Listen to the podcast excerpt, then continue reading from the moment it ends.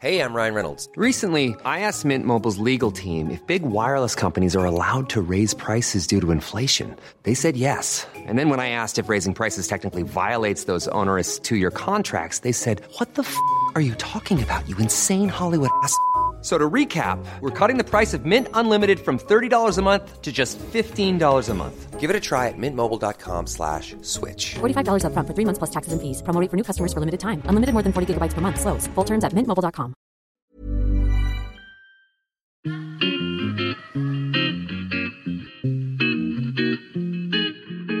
Salut les gars, je suis Anne-Laure Baratin et vous écoutez le podcast Genre de fille.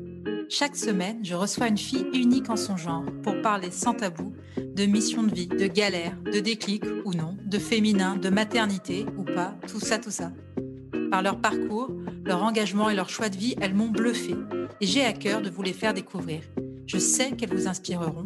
J'espère maintenant que leur parole vous permettra d'avancer, de choisir, de décider. Et maintenant, place à l'épisode du jour.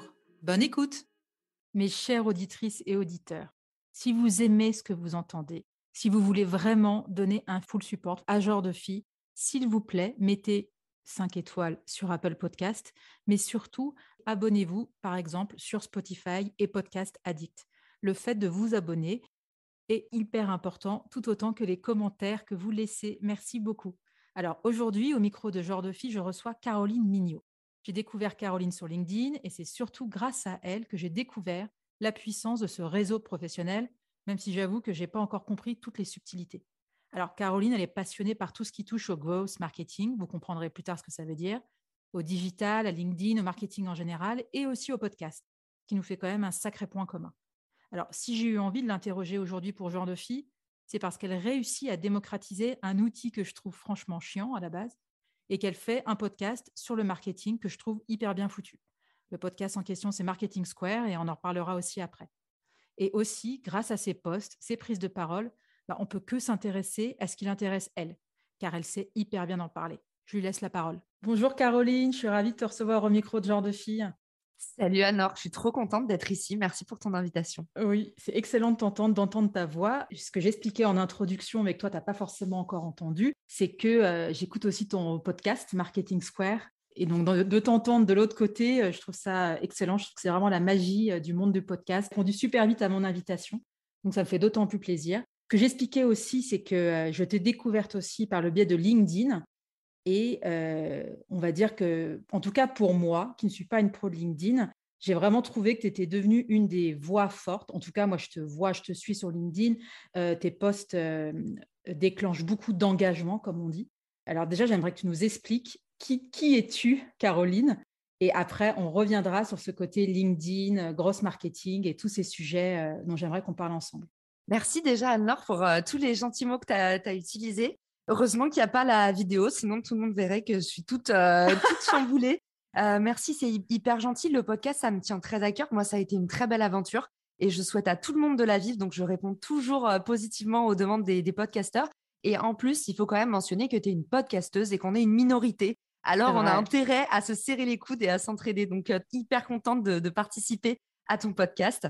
Pour raconter brièvement qui je suis, je suis partie à la fin de mes études aux États-Unis en stage de six mois à New York et j'y suis restée huit ans et demi. Je suis tombée amoureuse de cette ville, de l'énergie de cette ville, de la grande diversité, pluralité euh, d'idées, de profils, d'énergie euh, qui habitent, qui cohabitent même. Euh, et, en fait, je suis rentrée en France parce que j'ai eu un petit accident de parcours. je suis rentrée en France six mois avant le Covid, donc j'ai pas vraiment eu le temps de me relever et de repartir aux US. Et, écoute, malgré ça, bah, j'ai fait mon petit chemin, c'est-à-dire que pendant dix ans, j'avais fait du gros marketing, j'avais fait du partenariat et je me suis dit, en fait, en France, on a une vision encore très étriquée, très old school du marketing. On dit marketing. Il faut que tu nous expliques, je suis désolée, je te coupe la parole, excuse-moi, mais il faut que tu nous expliques. Euh, moi, je ne savais pas ce que c'était que le gros marketing euh, jusqu'à ce que je te lise. Et moi, j'aimerais que tu nous expliques qu'est-ce que c'est le gros marketing. C'est vrai que c'est un terme qui fait peur, euh, qui est soit galvaudé, soit terrifiant, parce qu'en fait, bah, ceux qui en parlent soit on parle avec des termes très techniques et du coup on comprend rien. Donc c'est merci pour ton intervention, mmh. bonsoir. Soit en fait c'est un peu des mecs, des escrocs qui disent voilà la stratégie pour avoir 1500% de taux de conversion sur ton email. Et en fait c'est pas crédible non plus. Donc, euh, dans le premier cas, euh, ça fait peur. Dans le deuxième cas, c'est carrément effrayant. Et, et en fait, le gros marketing, ça veut dire une seule chose. C'est une façon, en fait, de très transversale de travailler ton marketing pour créer un maximum de croissance. Et du coup, maintenant, vous vous dites, OK, elle dit ça, elle n'a rien dit. C'est tout simple. Avant, le marketing, c'était stratégie produit, euh, stratégie relation presse, vous aviez stratégie social media. Mhm. Et en fait, le gros marketeur, c'est un espèce d'ingénieur. C'est un peu l'ingé son et il va plugger tout le monde ensemble. En gros, il va dire aujourd'hui, on a un problème, on n'a pas assez d'inscriptions. Il va aller voir le mec du produit pour discuter. OK, Jonathan, on n'a pas assez d'inscriptions, qu'est-ce qu'on pourrait faire? Et en fait, il est ultra transversal sur toutes les fonctions du marketing pour faire en sorte que tout le monde, tous les éléments du système, bah, ensemble, créent un flux d'énergie. Et ce flux d'énergie, c'est la croissance. Quand on bosse dans une boîte, on sait qu'il y a des goulots d'étranglement sur cette croissance. Et aujourd'hui, en fait, chacun à son niveau, on est dans des silos. Donc, on ne peut pas vraiment s'aider parce que les gens ne se parlent pas. Le gros marketeur, c'est un profil un peu T-shape en forme de T. C'est-à-dire que, tu vois, il va couvrir un petit peu toutes les thématiques pour pouvoir parler à tout le monde et il va être très spécialisé sur une seule. D'accord. Il me semble bien que tu as fait le CELSA, qui est une super école de communication. Et euh, moi, j'étais assez surprise de voir justement que tu avais pris ce profil très marketing alors que tu as fait une école de com. Co- comment tu es tombée là-dedans? Alors, eh ben, c'est trop marrant. J'adore. Tu sais qu'on m'a jamais posé cette question. Ah bon? si on avait bu un verre toutes les deux, c'est un des premiers trucs que je t'aurais dit sur mon métier. Ce qui me passionne dans le marketing, c'est pas les clics, c'est pas les résultats, c'est c'est les gens, comprendre comment pensent les gens. Et en fait, on a tendance à dire justement que quand tu fais des sciences sociales, tu vas plus aller dans la com. Mais en fait, quand tu fais des sciences sociales, c'est l'étude des comportements des gens. Et le marketing digital, c'est le terrain d'observation le plus riche, le plus dense, le plus instantané que tu aies jamais vu. Et justement, en fait, le côté, mon côté euh, euh, people person, comme disent les Américains, j'adore les gens, j'adore les observer. C'est people watching aussi, c'est euh, regarder les gens dans la rue. Et ben à plus grande échelle, c'est regarder comment les gens, en fait, ils agissent sur ton site internet, comment les gens ils réagissent face à telle ou telle sémantique dans ton social media. Ben, en fait, tout ça, c'est des codes sociaux, c'est des façons de, de, de, de communiquer. Et, en fait, la seule différence pour moi entre com et marketing, c'est que le marketing, en fait, il y a un objectif derrière, un objectif qui est précis, tangible, c'est traquable. Tandis qu'aujourd'hui, ce qu'on appelle communication, j'ai l'impression, n'hésitez pas à, m'engueuler ou à venir me, me challenger si vous ne pensez pas la même chose. Hein. Euh, c'est vraiment personnel ce que je vous partage. J'ai l'impression que ce qu'on appelle communication en général, c'est plutôt un fourre-tout de toutes ces actions qu'on ne sait pas traquer, des actions de noto, de visibilité. Mais moi, la visibilité, je la traque. La notoriété, je la traque. Aujourd'hui, on a des outils pour ça. Donc voilà, c'est mon petit coup de gueule plein d'amour, Anne-Laure, parce que Ouais. toutes mes amies font de la com. Et j'ai rien contre la com, mais la définition qu'on en donne aujourd'hui fait que com et marketing n'ont pas l'air de bien cohabiter, alors que tu vois, pour moi, c'est la même chose. C'est le marketing. Et dedans, il y a de la com.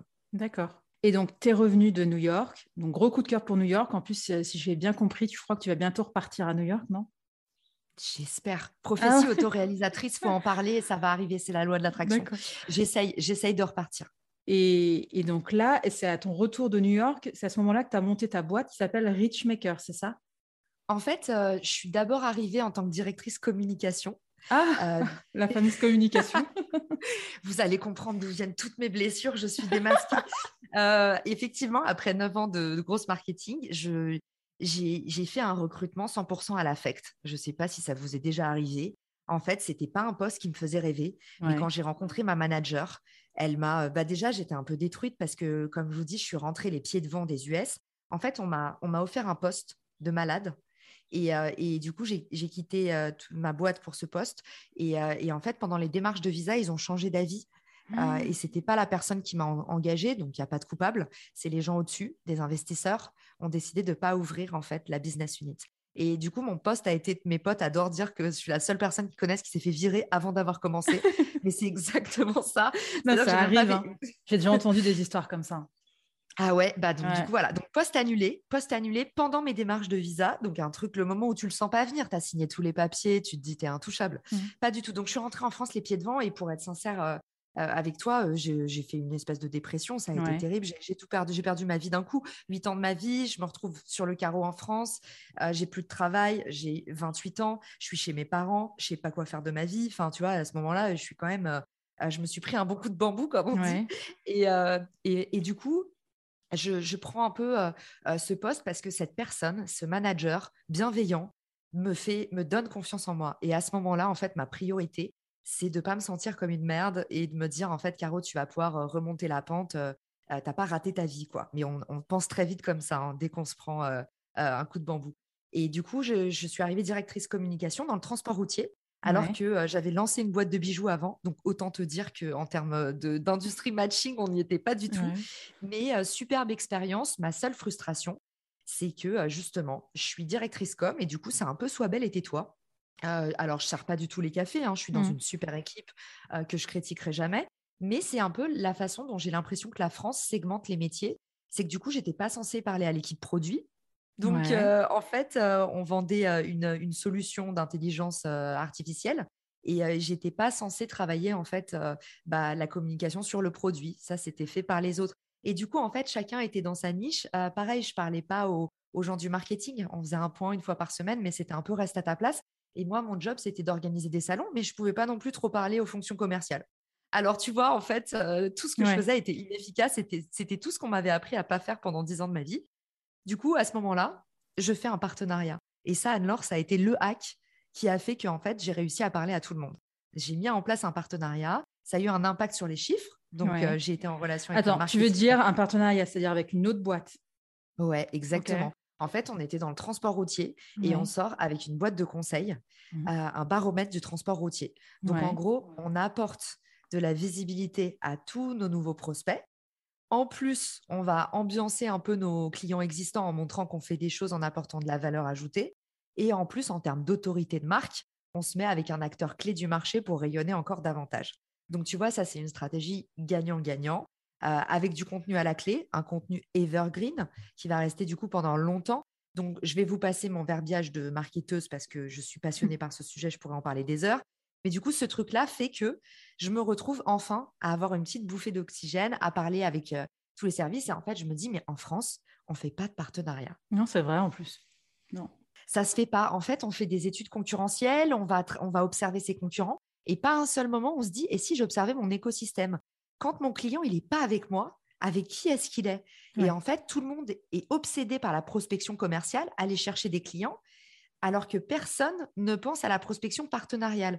Aller chercher un partenaire qui va te rapporter des centaines de clients et en plus pendant toute l'année. C'est-à-dire que tu mets un petit coup au début, ça va être plus long que de closer un client, mais après, tu automatises ta croissance. Et ça, aux US, c'est ça en fait ça coule de source tu vois quand on en parle toutes les deux. Mmh. mais ça aux US en fait c'est outillé c'est documenté. C'est le troisième levier de croissance après le marketing et la vente. En France un département partenariat je sais pas si tu en connais il y en a pas beaucoup quoi. Et c'est ça qui t'a donné envie de lancer Richmaker alors? En fait je me suis dit euh, if you can make it in transport routier You can make it everywhere. J'adore. J'adore ne pas traduire juste le transport routier. Euh, non, mais pour le coup, c'est vraiment. Euh, en fait, je me dis là, si j'ai réussi à faire un peu bouger les choses à mon échelle, en toute humilité, hein, c'est pas, c'est pas l'OP de l'année. Mm. Mais ce que je veux dire, c'est que je me suis dit, si ça marche dans une industrie qui est aussi difficile à transformer, euh, et puis j'en parlais, je voyais en fait toutes mes amies, elles sont en market com, et je voyais bien qu'à chaque fois, je leur donnais des idées de partenariat. Elles me disaient, oh, ça a trop bien marché, merci. Et en fait, je me rendais compte que ce savoir-faire-là, je voulais le passer à l'échelle et je voulais pas monter une agence parce que moi, j'ai toujours été un peu anti-agence. Alors, quand je dis anti-agence, c'est juste, moi, je, suis passionnée par la tech, je suis un peu moins passionnée par les métiers de service. Et je trouve qu'aujourd'hui, les, agences, elles ont du mal à créer de la confiance. Euh, les gens préfèrent les SaaS, préfèrent le libre service. C'est affreux, tu vois, mais c'est aussi un, en termes de marché. Mmh. Euh, je trouvais qu'il fallait que je lance un logiciel. Je ne savais pas faire, donc je suis allée chercher un CTO. Ouais. Et donc, c'est comme ça que c'est. C'est exactement comme ça que c'est concrétisé mon rêve. Du coup, au bout de trois mois euh, chez Apply, donc dans ma boîte dans le transport routier, au bout de trois mois sort ce partenariat. Je me dis, en fait, je m'éclate. Il faut que j'essaye de designer un produit. Il faut que j'en fasse un produit de ce truc-là, de ce savoir-faire que j'ai accumulé. En fait, à ce moment-là, je commence à parler sur LinkedIn de partenariat. Et ça attire vachement l'attention parce que tout le monde documente la même chose. Tout le monde dit, tu veux closer des clients, euh, les secrets pour closer des clients. Et, en fait, à ce moment-là, j'ai un point de vue ultra frais parce que je viens de l'étranger. J'ai une soif de malade parce que j'ai des choses à prouver, parce que j'ai mon orgueil, mon ego qui a été euh, amené à néant et euh, réduit à néant. Et du coup, à ce moment-là, en fait, bah, je vais plus vite, plus fort que les autres. J'ai des choses à prouver. J'ai une soif de malade de remonter la pente, de faire mes preuves. Et, euh, et, du coup, ça marche, ça commence à marcher sur LinkedIn. Je dessine mon produit au fur et à mesure que mes posts marchent. Je prends les retours, je rencontre des gens parce que aussi c'est ça l'avantage des réseaux sociaux. C'est que plus tu gagnes un petit peu en, crédibilité, plus il y a des gens qui te suivent, plus on voit qu'il y a de l'engagement sous tes posts, plus tout d'un coup, des gens de dingue qui t'auraient pas donné l'heure deux semaines avant, bah tout d'un coup ils veulent te rencontrer. Ils se disent ah finalement elle a un truc c'est du social credit, tu vois. Mm. Et ça, faut pas le négliger. Quand on parle de personal branding, c'est pas que des chiffres. Mais justement, ça, j'aimerais qu'on en parle. C'est euh, alors moi, j'ai découvert ça récemment. LinkedIn, j'y étais pas pendant assez longtemps. Après, j'avais un profil, j'étais euh, pas trop active. J'ai recommencé à être active euh, depuis que j'ai le podcast, depuis qu'il s'est passé des trucs dans ma vie pro. Et effectivement, je vois pas mal de personnes, dont toi, des profils euh, qui, avec des posts qui suscitent énormément d'engagement. Donc, ça veut dire que les gens communiquent avec toi. C'est exactement ce que tu viens de raconter. Toi, quand tu as commencé ton LinkedIn, enfin, quand tu as commencé Richmaker et euh, tu as commencé LinkedIn aussi, tu partais de zéro ou tu connaissais déjà un peu les rouages du système? Comment ça s'est passé? Je vais te répondre, mais après, j'ai trop envie de savoir c'est quoi ces trucs pro qui se sont passés pour toi. Ah. Justement, ça a été quoi le, déclic? En fait, euh, c'est pire que partir de zéro, Anne-Laure c'est que je partais avec un, réseau pas qualifié. Je, vous explique ce que ça veut dire un réseau pas qualifié.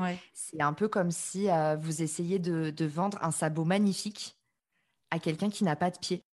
Et en fait, du coup, vous vous dites Ah, mais mon sabot, il est tout merdique. En fait, il est super, votre sabot. C'est juste que vous n'êtes pas en face de la bonne personne. Donc, il ne faut pas trop se remettre en question. Aujourd'hui, un réseau qui n'est pas qualifié, ça veut dire que quel que soit le message que vous avez, vous allez tomber en face de la mauvaise personne. Et moi, pourquoi c'était la mauvaise personne? Je veux lancer ma boîte en France. Et dans mon réseau, qu'est-ce que j'ai? Huit ans de ma vie aux US, que des anglophones, que des gens qui habitent à New York. Et, euh, et du coup, à ce moment-là, alors quand je dis que je pars de, de moins que zéro, c'est que je dois en plus euh, écrémer tout mon réseau.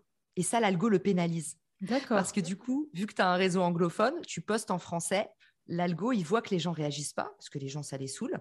Et du coup, euh, il te montre encore moins que si tu venais de démarrer à partir de zéro. Donc ça, voilà, c'est un, truc, euh, bon, on parle, euh, c'est peut-être pas intéressant pour tous ceux qui nous écoutent, mais je vous le dis au cas où, c'est un truc un, peu rigolo. On peut partir de moins que de zéro sur LinkedIn. c'est hyper intéressant. Ce que j'ai fait, du coup, c'est que, un, euh, j'ai requalifié mon réseau. Donc, j'ai fait un gros travail de tri, de fourmis. Et, en fait, ça, c'est la partie pas glamour. Mais tu vois, LinkedIn, on parle, ça fait un peu célèbre de, ah, on fait des super posts, des machins. moi, je vous le dis, hein, c'est pas glamour la façon dont j'ai commencé sur LinkedIn. C'est les mains dedans, c'est des heures de boulot, de comprendre comment réagissait l'algorithme, de comprendre ce que les gens attendaient, ce sur quoi les gens réagissaient, comment parlait mon persona, les gens que j'avais envie de, séduire, euh, comment, quels mots ils utilisaient, quelles émotions, à quelles émotions ils étaient sensibles, quels étaient les résultats qu'ils voulaient obtenir. En fait, c'est un travail de fourmi. C'est pas du tout, euh, vous savez, ce genre de personnalité. Ah, on est des bêtes de scène et en fait, notre parole est captivante et partout sur notre passage, les gens se retournent. C'est vraiment un travail euh, pas glamour de fourmi de besogneux, de laborieux. Donc moi, alors, la façon dont j'ai commencé, c'est beaucoup d'audits. Aller regarder les posts qui fonctionnent, aller regarder les posts qui sont pas assez présents. Euh, c'est-à-dire, bah, LinkedIn, le contenu, il est trop sérieux. Les gens se la pètent. Les gens dans mon métier, euh, dans le gros, s'ils avaient tendance à surcomplexifier. Pourquoi Parce que ça permet de vendre des missions plus chères. Et en fait, euh, bah, moi, je suis arrivée avec une façon marketing de parler hyper accessible, de dire le marketing, il n'y a pas besoin d'avoir fait d'école, il n'y a pas besoin d'acheter des formations de crédit CPF, c'est du bon sens. Faites-vous confiance, euh, posez des questions, soyez curieux, documentez-vous. Il y a plein de contenus gratuits. J'ai commencé à partager du contenu. Et en fait, c'est plutôt une démarche d'éducation, tu vois. Euh, c'est pas de l'influence, c'est ce que je veux dire. En tout cas, moi, j'ai pas un profil influenceuse. J'ai vraiment plus eu un profil de un laborieuse, euh, essayer de craquer le truc en travaillant, travaillant, travaillant d'arrache-pied, et deux, euh, partager le maximum en fait. Ouais. Et aujourd'hui, ça te prend encore beaucoup de temps, LinkedIn? Ça prend beaucoup de temps. C'est pour ça, en fait, que si tu n'aimes pas vraiment ça, il faut mm. mieux pas le faire. Parce que, en fait, créer des communautés, tu es obligé d'être sincère à un moment parce que c'est l'activité la moins rentable de la Terre sur le court terme. C'est vraiment un travail. Euh, et tu vois, nous, on est, on est des podcasteuses. Les, moi, moi, très récemment, toi aussi, je crois. Oui, oui, moi, c'est moins d'un an. C'était en ouais, moins d'un an, en mai 2021, tu vois. Mais, mais un an, quand même, je suis admirative. Moi, ça fait six mois, tu vois, j'ai la moitié de ton âge. Mais pour le coup, pour le coup, tu vois, euh, on, entend les podcasteuses, euh, les, les, les, podcasteuses un peu stars qui disent J'ai mis trois ans à monétiser mon audience. En fait, toutes les communautés, c'est pas évident de les, de les monétiser. Donc, en fait, il faut que vous ayez beaucoup de patience et beaucoup de passion. Et il faut surtout un truc qui me qui m'habite, que ce soit dans mon produit, dans mon produit euh, ou dans mon rapport aux autres. Ce qui est très américain, c'est le give forward. En fait, on dit souvent give back, donne en retour. Et ben, moi, j'aime bien dire donne en avance. Commence par donner. Alors oui, dans un premier temps, bah, tu te mets à nu. Il y a des gens qui vont en profiter. Euh, il y a des gens qui vont rien t'apporter en retour. Mais en fait, cette stratégie-là, sur le long terme, elle est surpuissante. Donc, euh, il faut pas, euh, faut, faut le faire par passion. Il ne faut pas compter son temps. Ne pensez pas à rentabiliser parce que moi, en tout cas, mon retour personnel, c'est que si vous faites LinkedIn, du LinkedIn pour avoir euh, de la rentabilité immédiate, ben, en fait, c'est pas la façon la plus intéressante de faire du LinkedIn et vous allez galérer. Aujourd'hui, c'est pas tu sors de sous terre avec des recettes toutes faites et tu vas vendre 50 000 balles de formation. Il y en a qui le font, tu vois combien de temps ça va durer? Comment c'est quand tu pollues ton audience à vouloir monétiser trop vite? Bah en fait, tu fidélises pas. Donc euh, voilà, moi en tout cas sur la partie créer une communauté, ce que j'essaye de faire, ça prend beaucoup de temps et il faut pas la gâcher. Moi, j'ai des marques qui me proposent 1500 euh, balles par poste, bah en fait, je le fais jamais. Mmh. Euh, il faut pas avoir la pas du gain et il faut dire en fait commence par donner, donne sincèrement, partage le plus possible. Et après, par contre, tu es étonné de ce que tu reçois comme amour, comme moi, j'ai pas d'équipe commerciale sur Richmaker. J'ai que des ambassadeurs, des gens en fait euh, euh, qui, euh, qui, ont appliqué des, choses qui ont marché et qui maintenant ont envie de me redonner. Et voilà, j'ai pas, pas de commerciaux. J'ai que des gens qui m'envoient des recommandations, qui, qui me donnent de l'amour, qui me partagent des feedbacks sur mon produit. Bah voilà ce qui se passe en fait quand, quand tu es gentil avec les autres. Ouais. Et comment tu as eu le, le, déclic pour te dire je vais faire un podcast de, de, de marketing en fait? Le déclic, ça a été des grosses moqueries, Anne-Laure, parce que j'avais fait un podcast nul. Ah bon? En gros, euh, c'est mon côté euh, test, euh, justement, mon côté un petit peu tête brûlée, où bah, je ne sais pas trop, mais j'y vais, j'ai rien à perdre, pas d'ego. en fait, au bout d'un moment, je fais des lives sur LinkedIn. Ça marche bien, et puis je me dis, bah, pourquoi pas extraire la bande-son de mon live et en faire un podcast. Et en fait, j'ai juste extrait le fichier MP3 de, de ma vidéo et je l'ai mis comme ça sur Apple Podcast en me disant, j'exagère, je me singe un peu, c'est pas vrai, mais je me suis dit que j'allais faire quand même euh, des écoutes et ramasser du trafic. Et je me suis dit, c'est super de se positionner en fait sur un nouveau canal de distribution sans investir. Sauf que bah, ne le faites jamais. Euh, j'ai pas eu d'écoute parce que le principe des podcasts, bah, c'est comme sur LinkedIn, c'est que tu peux pas attendre que les gens y tapent tes mots clés pour te découvrir, sachant que les mots clés sur lesquels on est, nous en plus, tu vois, c'est entrepreneuriat, euh, marketing, business, euh, tu vois, mmh. on, peut attendre 100 ans avant d'être euh, découvert. Donc voilà, donc en fait, j'attendais un peu qu'on vienne me chercher. Et puis surtout, mon titre, c'était les rendez-vous du co-marketing. Je documentais que des collabs. Autant te dire que qui aujourd'hui est fan de collabs Je ne sais pas, moins de, moins de 0,01% de la population a une obsession des collabs pour écouter en fait des histoires de collabs toutes les deux semaines. Et, et, du coup, voilà, j'avais un mauvais positionnement. J'avais pas de stratégie de diffusion. Je m'étais pas investi pour faire quelque chose d'adapté au format. Là, je vous donne toutes les petites euh, astuces. Euh, si vous voulez faire un bon podcast, bah voilà ce que ça c'est. Parler au plus grand nombre, avoir un message clair, bien travailler son identité, qu'elle soit graphique ou visuelle, et, euh, et surtout optimiser sa diffusion. Et donc, on m'a dit que mon podcast était nul. Et à ce moment-là, j'ai dit, bah, vous avez raison, mon podcast, je ne sais pas ce que ça fait là. il faut que j'arrête. Et là, c'est ma nature un peu obsessionnelle. Je me mets pendant une semaine et je fais que écouter des trucs de podcast, mais euh, un truc à te rendre chèvre. Hein. Je fais pareil. C'est vrai? Ouais, ouais, j'ai écouté. À un moment, avant de lancer mon podcast, c'était. Euh, j'écoutais même au début vachement de podcasts sur des podcasts. quoi. J'écoutais, j'écoutais dans ma voiture. Enfin, c'était. Euh, je m'imprégnais du truc, en fait. Bah, tu vois, ça a marché. Apple t'a déniché. donc, ça fait, ça fait une belle success story. Bah, commence, tu vois, encore, c'est pareil que LinkedIn. C'est en fait, commence par commence petit, commence par écouter, voir ce que font les autres, comprendre comment ça fonctionne. Si tu arrives en disant non, mais là, moi c'est bon, j'ai le pas sur la machine, j'ai du talent, en fait, non, c'est à toi de t'adapter au marché et aux outils du marché, aux règles capricieuses de l'algo. Ben, c'est pareil pour les podcasts. Et du coup, en fait, j'ai passé une semaine vraiment à faire que ça pour essayer de vraiment bien comprendre. Et puis après, bah, pendant un mois, j'ai préparé un mois d'épisodes et je me suis dit, je vais lâcher des drops à partir de septembre et je vais arriver avec un mini épisode. En fait, tu vois, le trou dans la raquette. J'ai regardé, j'ai vu, les podcasts, c'est que des formats longs. Euh, les podcasts marketing, c'est beaucoup d'interviews avec des mecs qui sont euh, les copains, les machins, les trucs. en fait, je me suis dit, je vais arriver avec le podcast où c'est pas des mecs qui ont levé des fonds, c'est pas des CEO. Marketing Square, c'est du format micro, du microcast. Donc, c'est 30 minutes maximum. En général, c'est 10 à 20 minutes. Et l'idée, c'est pas d'auto-promo. On parle pas des boîtes. On parle que, en fait, c'est que des gens généreux qui viennent de nulle part. Enfin, parfois, il y a des gens qui sont. Euh, voilà, mais ce que je veux dire, c'est que c'est le seul critère pour être invité dans mon podcast, c'est vouloir partager quelque chose. Mais c'est vachement bien, mais ça se ressent, je trouve. Euh, moi, cette semaine, j'ai écouté, le, je crois que c'est l'épisode, tu en as fait plusieurs avec Aline Bartoli de BeBoost. Et c'est hyper appréciable parce qu'effectivement, on sent qu'elle est très généreuse et qu'elle donne des tips. Euh, je crois que c'était sur les jeux concours. Et ça aide énormément. Il y a vraiment une vraie notion de partage qui est hyper appréciable. Ça, c'est très américain aussi. Tu vois, Aline, j'arrête pas de lui dire. Je lui dis, mais toi, tu es une américaine. C'est en fait, les Américains, pour eux, une idée partagée, elle prend de la valeur. Et en France, moi, souvent, j'entends des gens qui me disent, non, mais je veux pas dire telle idée parce qu'on va me la voler. Ah on va me la faire. En fait, et mais alors, c'est vrai. Mais bah, par contre, c'est vrai. Moi, je t'avoue que plein de fois, j'ai un défaut, c'est que je je suis trop impulsive. Et du coup, j'ai plein de fois euh, fait la, bourde de comment, en fait, tu sais, je, pense à faire une idée pour moi. En fait, je la donne à quelqu'un d'autre, la personne la sort avant. Et moi, au moment où je sors le truc, on me dit Ah, tu fais comme machin. Et voilà. Et tu peux pas dire C'était mon idée. Ça, ça va, c'est pas grave, laisse couler. Mais, euh, mais du coup, il faut réussir à se mettre dans ce mindset Bien sûr, on est tous les mêmes. Il n'y a pas a personne qui est saint, euh, qui est un saint. Je veux dire, il y a personne qui est 100% bonté. On a tous des mauvaises pensées de se dire ah on m'a piqué tel truc, ah on ça j'aurais dû. Mais en fait, il faut réussir.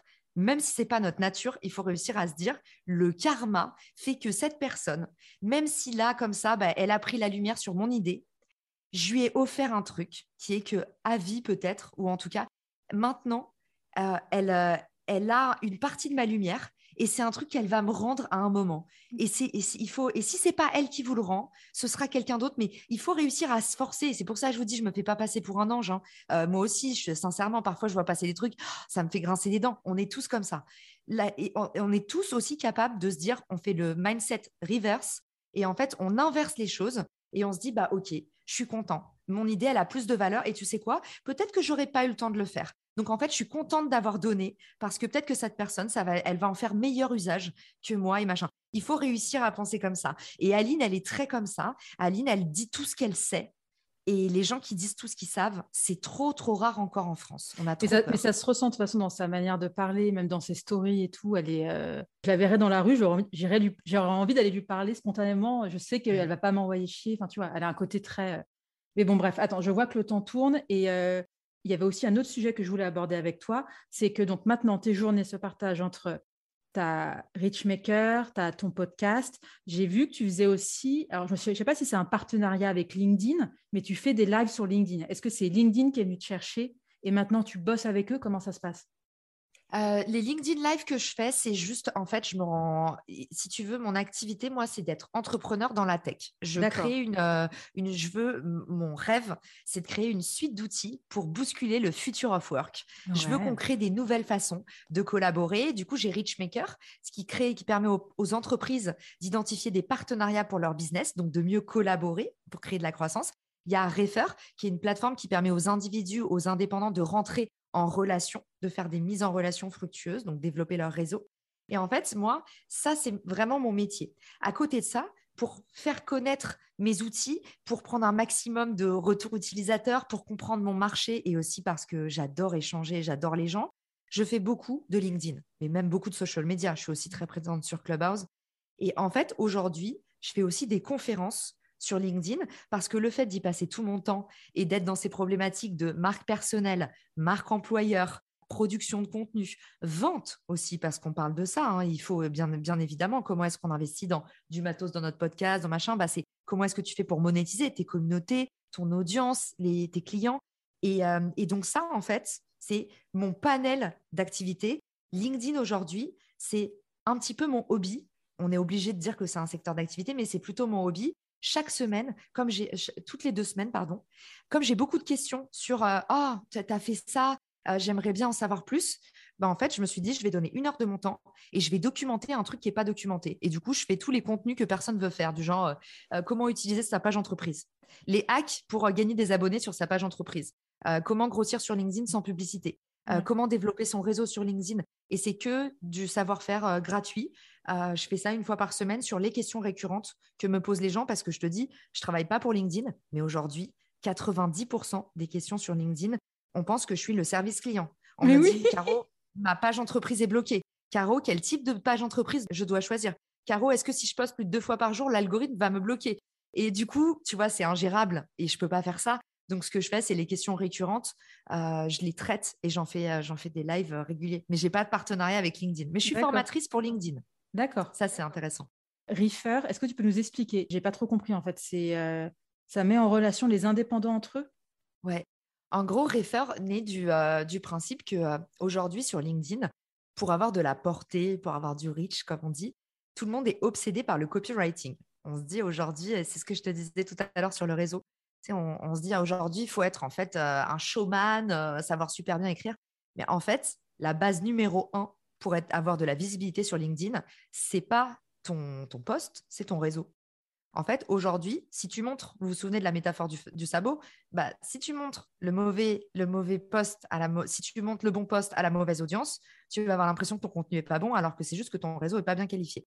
Aujourd'hui, on a du réseau, c'est notre capital social, on le construit depuis la naissance, c'est un trésor. Surtout, beaucoup, beaucoup se lancent dans justement le freelancing, le soloprenariat. On a besoin de réseau. On ne réussit pas tout seul. Et aujourd'hui, Refer te propose de synchroniser. C'est une application gratuite déjà, donc ça, je trouve que ça va être un game changer dans notre façon de développer notre réseau, qui se plug à LinkedIn. Tu synchronises tes contacts LinkedIn. Tu sais pas qui t'a dans ton réseau. Moi, j'ai 30 000 personnes, autant te dire que je les connais pas. Euh, je ne les connais pas tous.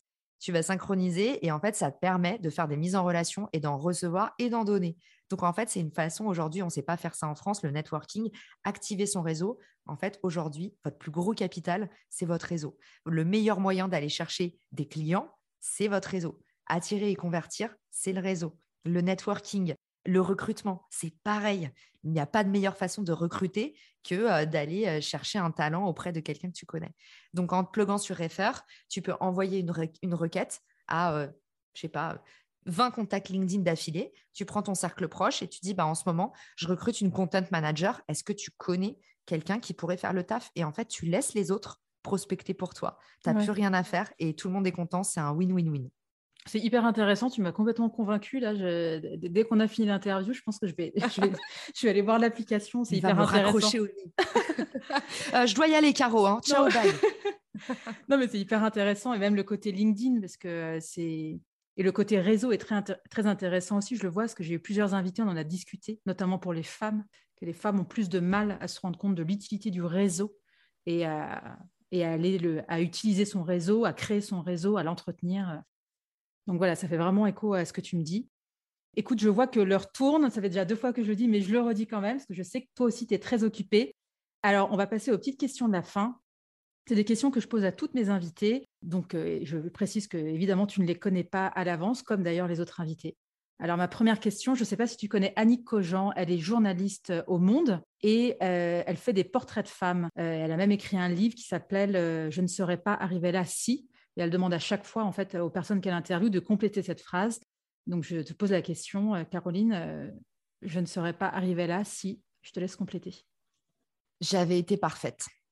Et ça, tu vois, on a toujours tendance à, j'adore, euh, j'adore cette phrase qui dit si c'est parfait quand tu te lances, c'est que c'est déjà trop tard. Et justement, on en parlait de LinkedIn, tout ça. N'ayez pas peur du ridicule, n'ayez pas peur. En fait, faites-le. Mieux vaut fait que pas fait. Ouais. Et qu'est-ce qui t'anime? Euh, Les gens. J'adore les rencontres, euh, euh, les, les, vibrations, les émotions, les échanges. Qu'est-ce qui te met en colère ou peut t'agacer? L'injustice et le mépris. Est-ce qu'il y a une femme que tu aimerais entendre au micro de genre de fille? Ah ouais, il y en a plein même. Vas-y, tu peux, tu, peux, tu peux faire du name dropping. Tu peux faire plusieurs noms. Allez, je peux faire du name dropping. Alors, la première, moi, j'ai envie de dire, c'est Audrey Bouillet qui porte un superbe projet euh, pour les femmes qui sont euh, atteintes de cicatrices. Tu vois, justement, euh, utiliser le personal branding, pas pour parler des énièmes mêmes sujets, mais pour mettre en avant des choses qu'on ne met pas en avant d'habitude. Et du coup, Audrey Bouillet, j'adore. J'ai envie de te parler aussi de Floriane du Lab de t'enverrai, je t'enverrai son, son profil. Donc, elle, en fait, elle parle pareil ouvertement d'endométriose et elle en parle en couple avec son mec Sylvain. Donc, je trouve qu'en plus, là, c'est hyper intéressant. Qu'est-ce qu'il y a d'autre Sarah de Normanès, qui est une nana qui a lancé une marque familiale. Son père était pharmacien. Il a créé un petit remède un, petit peu miracle. Et, du coup, Sarah, elle le commercialise maintenant. c'est une histoire de reconversion que je trouve hyper inspirante. Et puis, Sarah, c'est quelqu'un qui a eu des, des, gros problèmes de santé et, et qui a un cœur énorme. Et donc voilà, je, pense que ce serait une invitée aussi inspirante. Et puis bah, sinon, Nina Ramen, Nina, que j'ai eu plein de fois dans le podcast que tu as peut-être entendu sur le copywriting. je pense qu'elle fait, elle fait plein de choses trop bien pour les femmes, notamment sur LinkedIn aussi.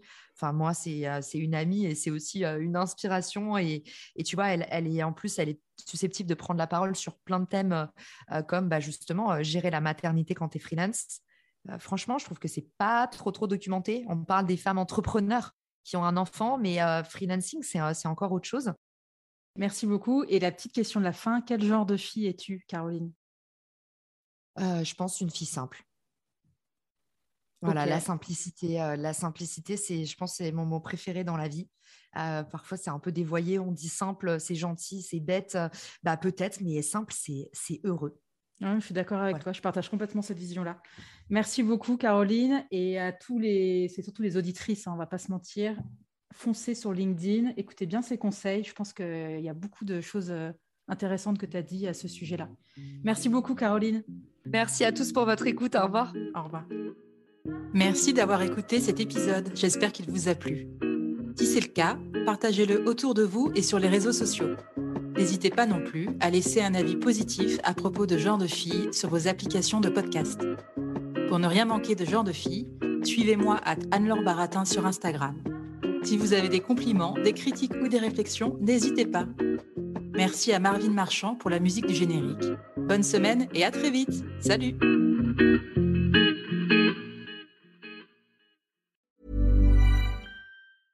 Mom deserves the best, and there's no better place to shop for Mother's Day than Whole Foods Market. They're your destination for unbeatable savings, from premium gifts to show-stopping flowers and irresistible desserts. Start by saving 33% with Prime on all body care and candles. Then get a 15-stem bunch of tulips for just $9.99 each with Prime. Round out Mom's menu with festive rosé, irresistible berry chantilly cake, and more special treats. Come celebrate Mother's Day at Whole Foods Market.